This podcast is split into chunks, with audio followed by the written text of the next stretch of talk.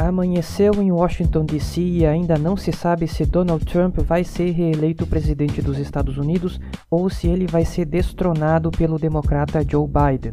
Trump foi muito melhor do que as pesquisas indicavam, assim como aconteceu em 2016 mas seis estados ainda estão com o resultado em aberto e a escolha do presidente depende deles. Ainda é perfeitamente possível que tanto Biden quanto Trump vençam a eleição, mas o republicano fez exatamente aquilo que se temia que ele fizesse.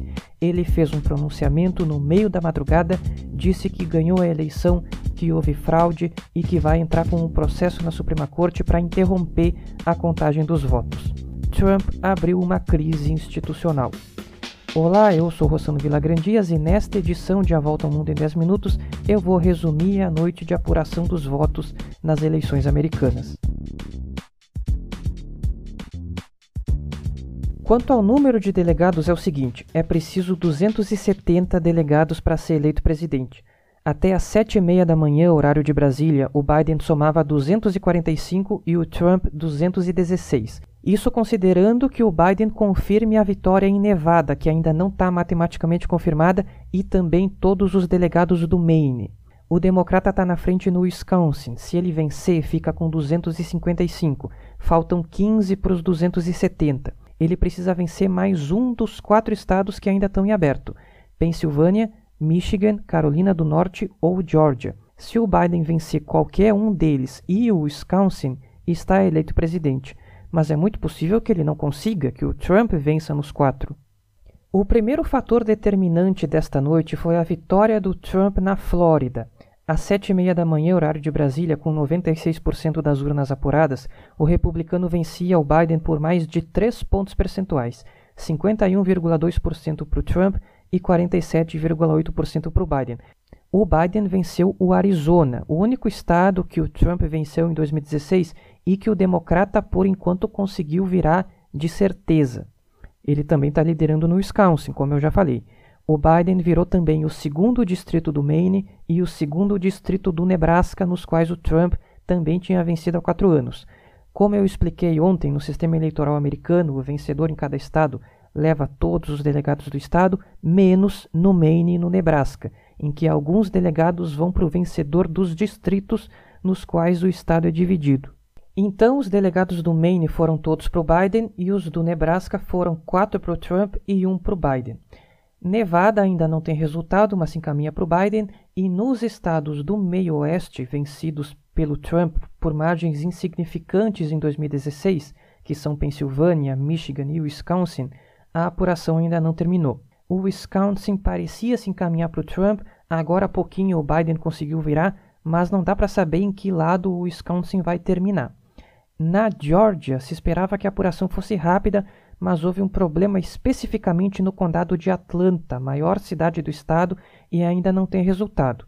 Às sete e meia da manhã eram 92% dos votos apurados na Geórgia, com o Trump na frente por dois pontos. Mas os votos que ainda faltam entrar são justamente de Atlanta.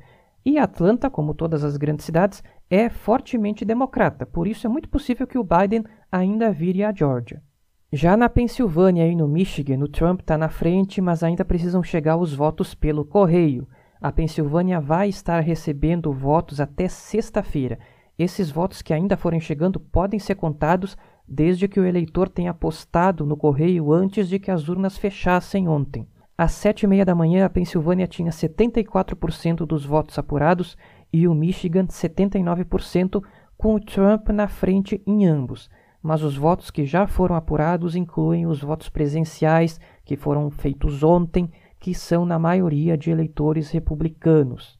Na Carolina do Norte a história é a mesma, com 95% das urnas apuradas, o Trump está na frente por apenas 1,4 ponto percentual. Ainda é possível que o Biden vire nesse estado, e os votos que ainda faltam ser contados são os que vêm pelo correio.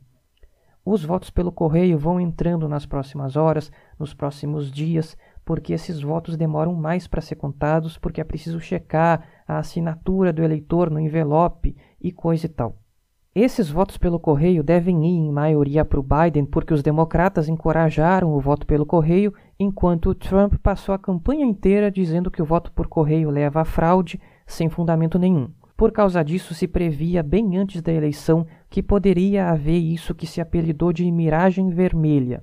O Trump ficaria na frente na apuração nesses estados na noite da eleição, mesmo que depois ele pudesse ser ultrapassado pelo Biden. Com base nesses resultados iniciais, o Trump declararia a sua própria vitória, mesmo com a possibilidade de perder, e levaria a eleição para a justiça, pedindo que só fossem levados em conta os votos computados nesta madrugada.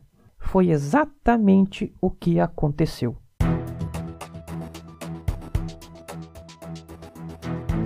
O Trump apareceu diante da imprensa na Casa Branca lá pelas duas, duas e meia, horário da Costa Leste, 4, 4 e meia, horário de Brasília. Ele comemorou os votos que recebeu, disse que foi acima das expectativas. Abre aspas. Milhões e milhões de pessoas votaram em mim, mas um triste grupo está tentando tirar os direitos dessas pessoas. Estávamos nos preparando para uma grande festa, vamos vencer tudo. Um recorde, números nunca vistos. Veja a Flórida, ganhamos por muito. Também está claro que ganhamos a Georgia, eles não podem nos alcançar. Fecha aspas. O Trump continuou, abre aspas. Isso é uma fraude com o público americano. Nós estávamos prontos para vencer essa eleição. Francamente, nós vencemos essa eleição. Queremos que a lei seja usada de maneira adequada, por isso iremos à Suprema Corte dos Estados Unidos. Queremos que todas as votações parem. Não queremos que eles encontrem cédulas às quatro da manhã e as adicionem à lista. Fecha aspas.